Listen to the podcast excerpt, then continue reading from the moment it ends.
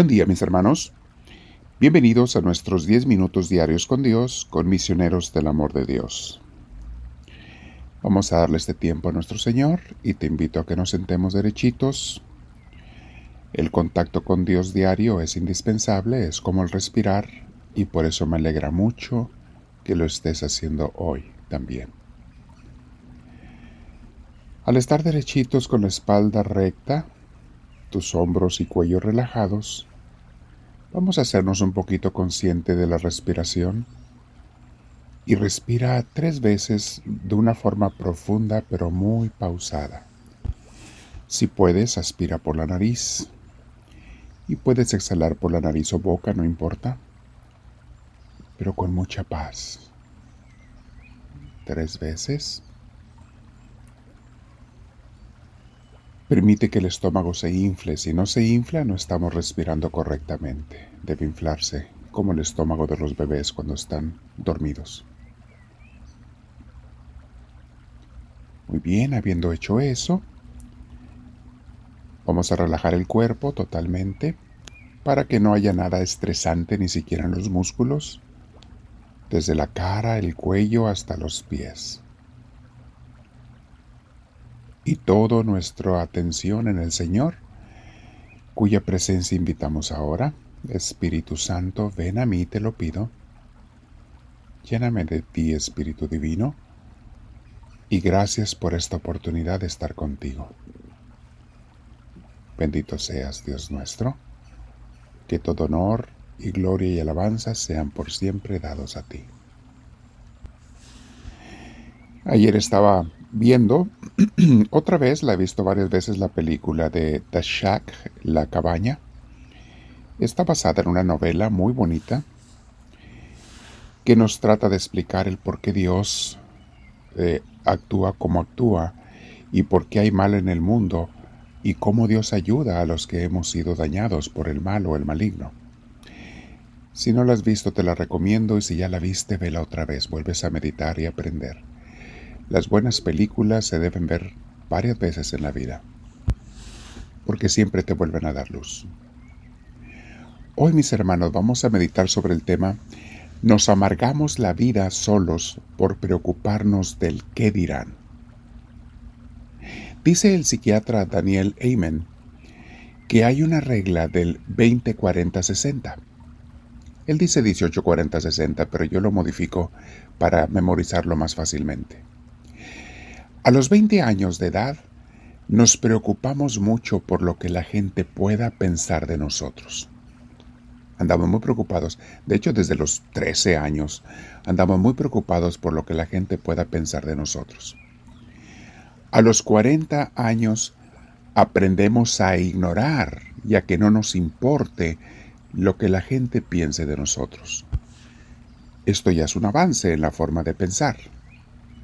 Y a los 60 años de edad nos damos cuenta de que la gente ni siquiera pensaba en nosotros, porque todo mundo andaba pensando en sus cosas, sus ocupaciones y preocupaciones y sus deseos, en todo menos en ti.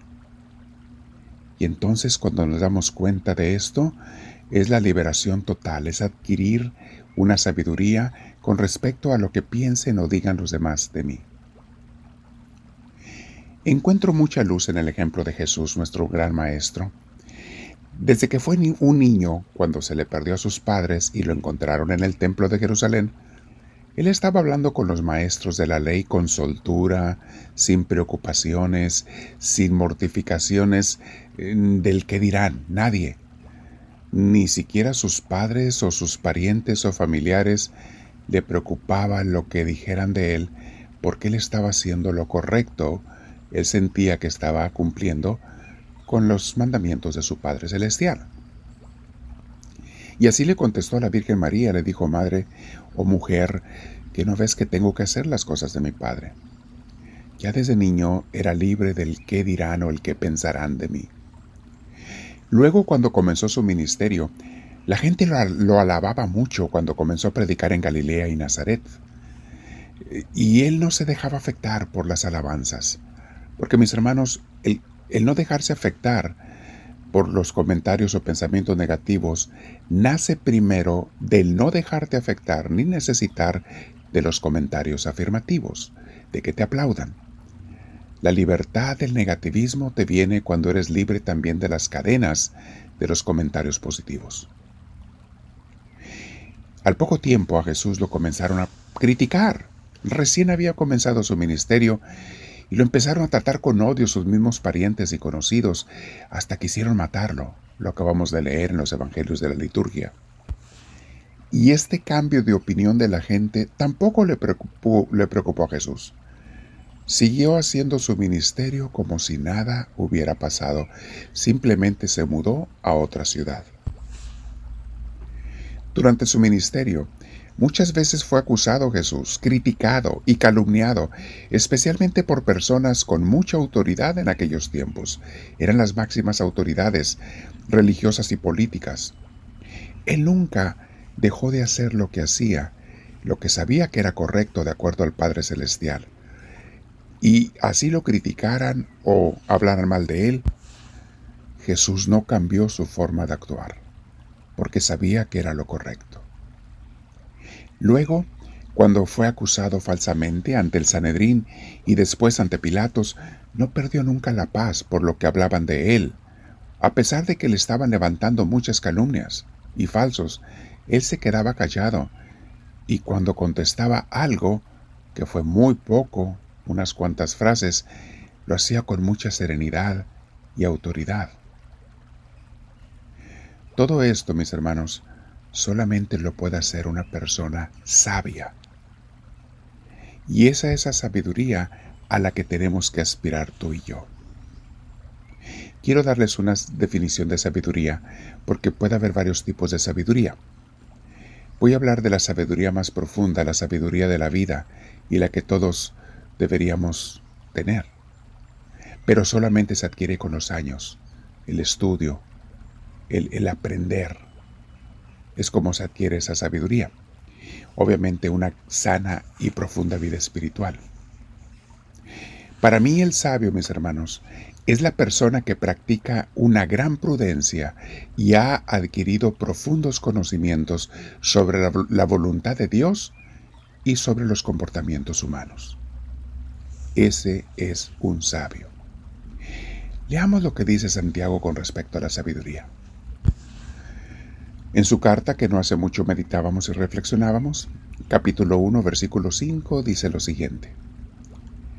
Si a alguno de ustedes le falta sabiduría, pídasela a Dios, y Él se la dará, pues Dios da a todos sin limitación y sin hacer reproche alguno. Pídasela a Dios y Él se la dará. Y luego insiste Santiago en que lo hagamos, pero de una manera especial. Dice en el versículo 6, pero tienen que pedir con fe, sin dudar nada, porque el que duda es como una ola del mar que el viento lleva de un lado a otro.